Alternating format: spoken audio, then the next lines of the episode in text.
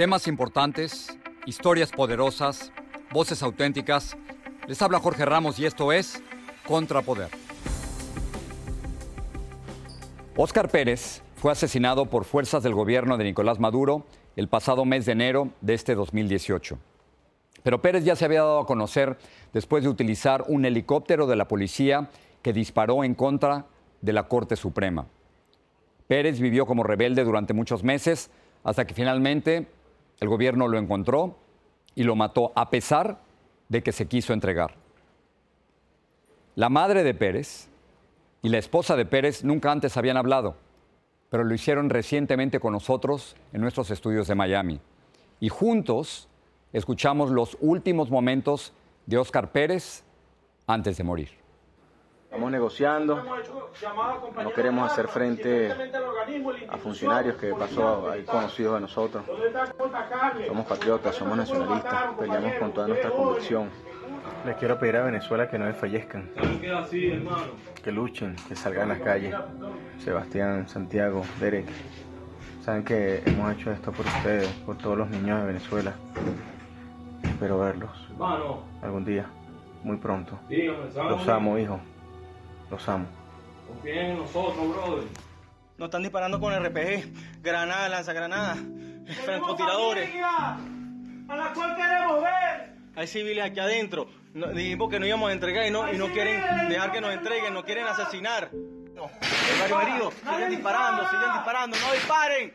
¡No disparen, por favor! No disparen, Aquí hay civiles, hay mujeres y niños. Ya la vieron, ya los vieron. ¿Por qué disparan? Tenemos heridos, tenemos heridos, nos siguen disparando. ¡Lo vamos a entregar! ¡No sigan disparando!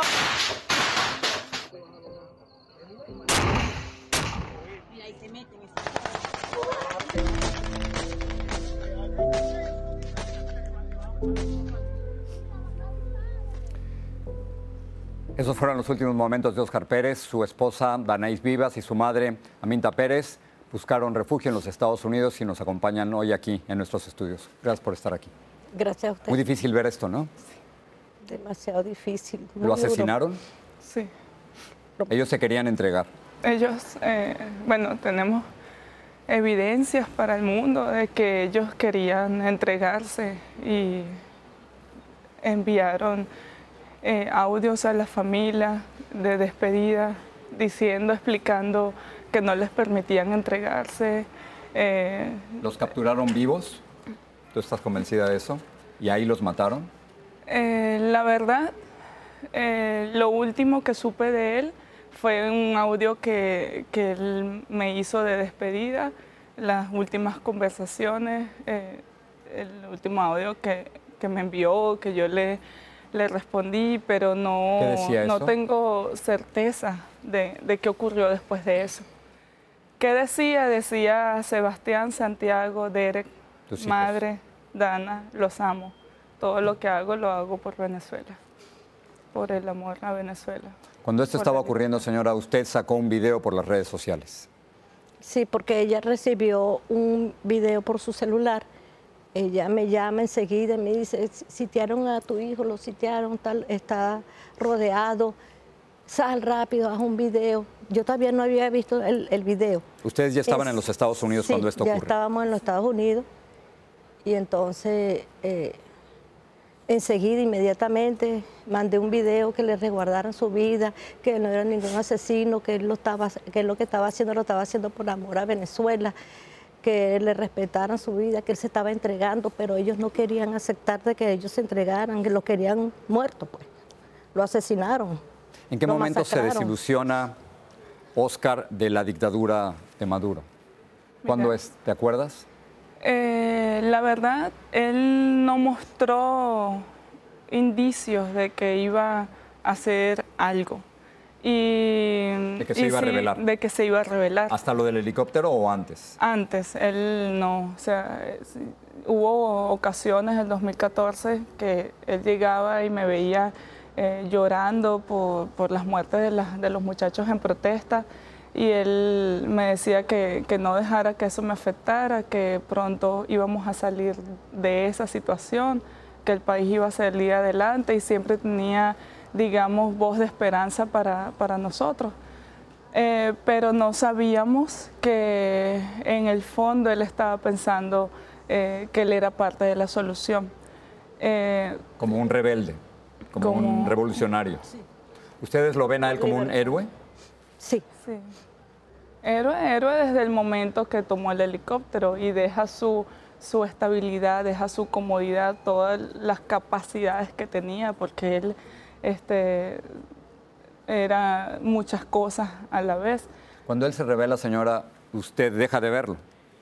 Sí, yo estaba eh, de, vacaciones visitando a mi nieto, ¿verdad? Eh, me, eh, le manda, nos manda un video cuando salió en el, que iba a salir en el helicóptero, en el momento que le estaba solicitando la renuncia al carnicero de Miraflores, por decirlo de esa manera, al señor Nicolás Maduro. Entonces, bueno, de ahí... Nicolás Maduro tiene una imagen de él muy distinta. Quiero que escuchen lo que él dice para que me den su reacción. Vamos a escucharlo.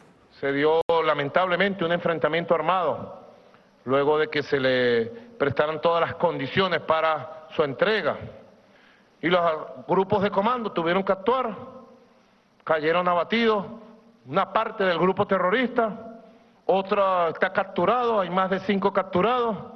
Es espeluznante los planes terroristas que tenían para este primer trimestre.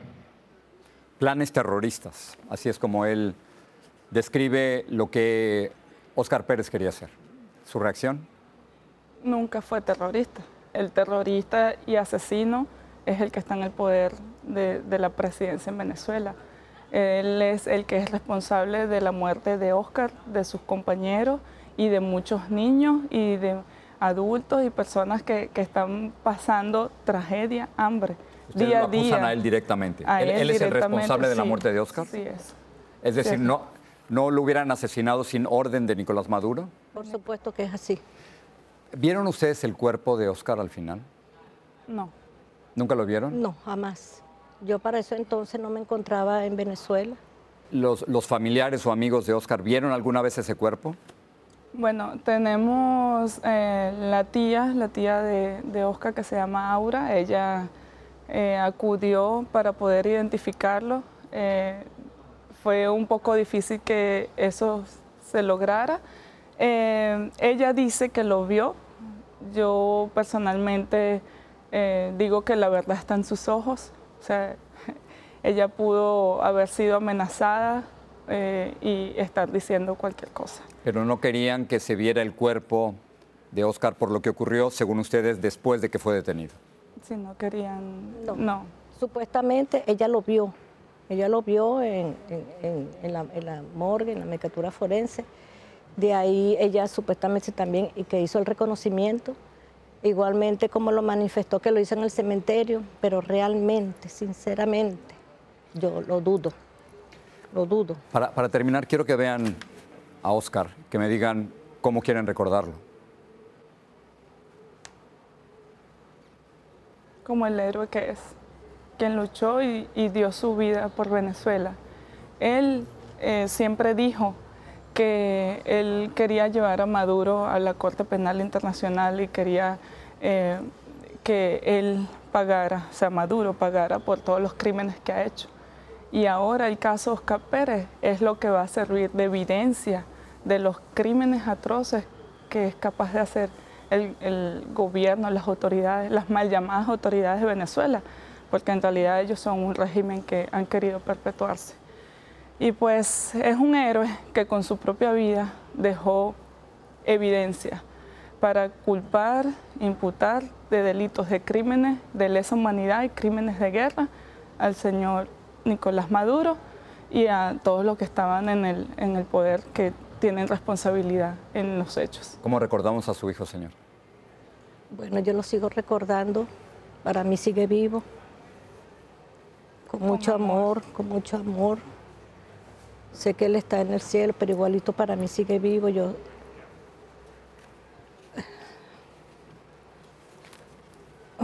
no sé. Aminta Danais, gracias a las dos por estar aquí. Gracias por el valor que tienen de decir estas cosas. Gracias. Gracias a usted Gracias.